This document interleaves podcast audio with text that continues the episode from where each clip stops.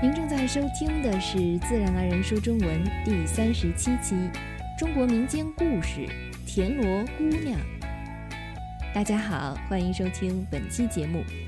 如果这是你第一次接触这个播客，我向你简单的介绍一下我自己以及这个节目。我是佳佳，自然而然说中文播客的创立人、语言教师及语言爱好者。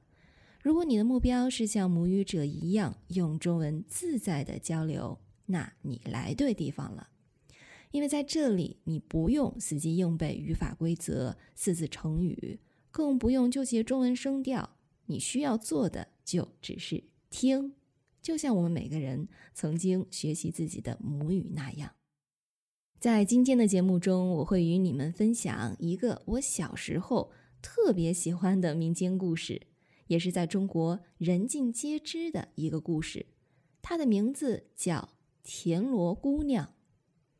首先，你知道什么是田螺吗？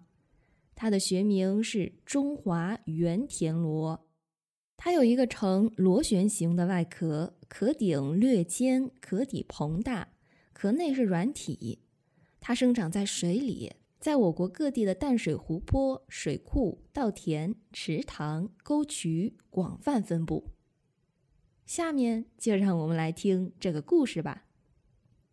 从前有个名叫谢端的人，在他很小的时候，父母就去世了。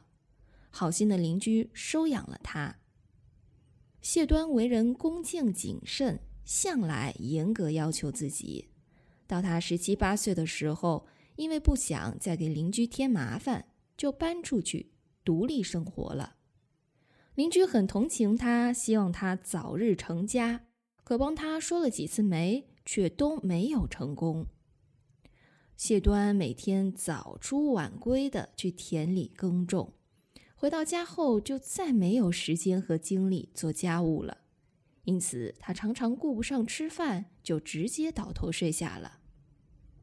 一天，他捡到一个像三升壶一样大的田螺，他认为是个奇异的东西，就把它带回家，放进水缸里养。接下来的十几天，奇怪的事儿发生了。他还是照常每天早出晚归，可不同的是，回到家后，屋子里总有烧好的热腾腾的饭菜、汤水。谢端就以为是邻居给他做的，便去向他致谢，可邻居却否认了这个说法。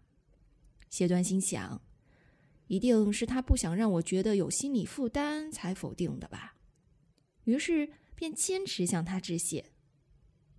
邻居笑着开玩笑说：“你一定是自己娶了个妻子，把她藏在家中，为你烧火煮饭。”却还说是我给你煮的，谢端听了很纳闷，想不出个头绪来，于是想探个究竟。第二天，谢端在鸡鸣时就出门，太阳刚升起时又悄悄的回来，躲在篱笆外偷看。只见一少女从水缸里走出，径直到了灶前，生起了火。谢端。看得真真切切，连忙跑进屋，走到水缸边一看，自己捡回的大田螺只剩下个空壳。他惊讶地走到灶前，向正在烧火煮饭的年轻姑娘问道：“请问这位姑娘，您从什么地方来？为什么要帮我烧饭？”女子没想到谢端会在这个时候出现，大吃一惊。又见他盘问自己的来历，不知如何是好，便急忙向水缸走去。谢端拦住他，继续追问。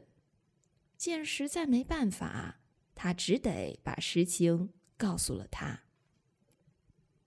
原来她是天上的白水素女，天帝知道谢端从小父母双亡，孤苦伶仃。很同情他，又见他勤劳朴实、安分守己，所以才派神女下凡帮助他。白水素女又说道：“天帝派我下凡，专门为你烧火煮饭、料理家务，想让你在十年内富裕起来，成家立业，娶个好妻子，那时我再回到天上去复命。可现在我的使命还没完成，却被你发现了天机，我的身份已暴露。就算你保证不讲出去，也难保别人不会知道。所以我必须得返回天庭了。但从今以后，只要你打鱼砍柴，继续干好农活，生活就会慢慢好转的。我把田螺壳留给你，用它来贮藏米谷，米谷就永远都不会用完。谢端再三挽留白水素女，可她去意已决。突然，屋外狂风大作，接着下起了大雨，白水素女也飘然离去了。后来，谢端为了感激白水素女的恩德，特地为她造了一座神像，逢年过节都去烧香拜谢，而他自己的生活也越来越好了。几年之后，邻居把自己的女儿许配给他做了妻子。后来，他走上仕途，中举做了县令。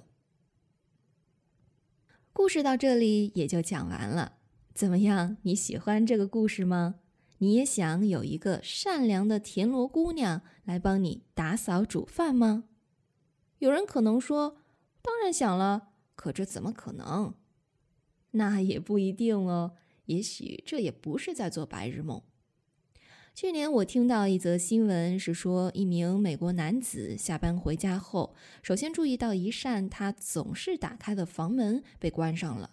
接下来，他闻到了清洁剂的味道，他意识到。可能有人闯入了他的家门，他检查了家中所有的东西，可奇怪的是，什么都没少。更让他惊讶的是，房间还被整理和打扫过了，被子被叠了起来，地毯被吸了尘，马桶被刷得一干二净，就连厕纸也被叠了一朵花。为了安全起见，他还是报了警。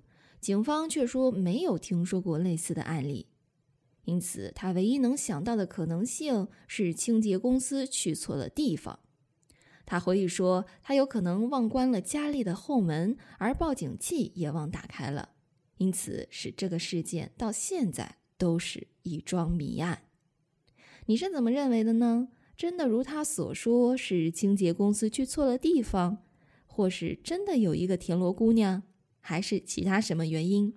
欢迎来我们所在的各大社交平台分享你的答案。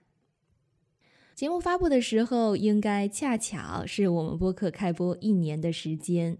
感谢大家的支持与陪伴，希望未来在你们中文学习的漫漫长路上继续有我们。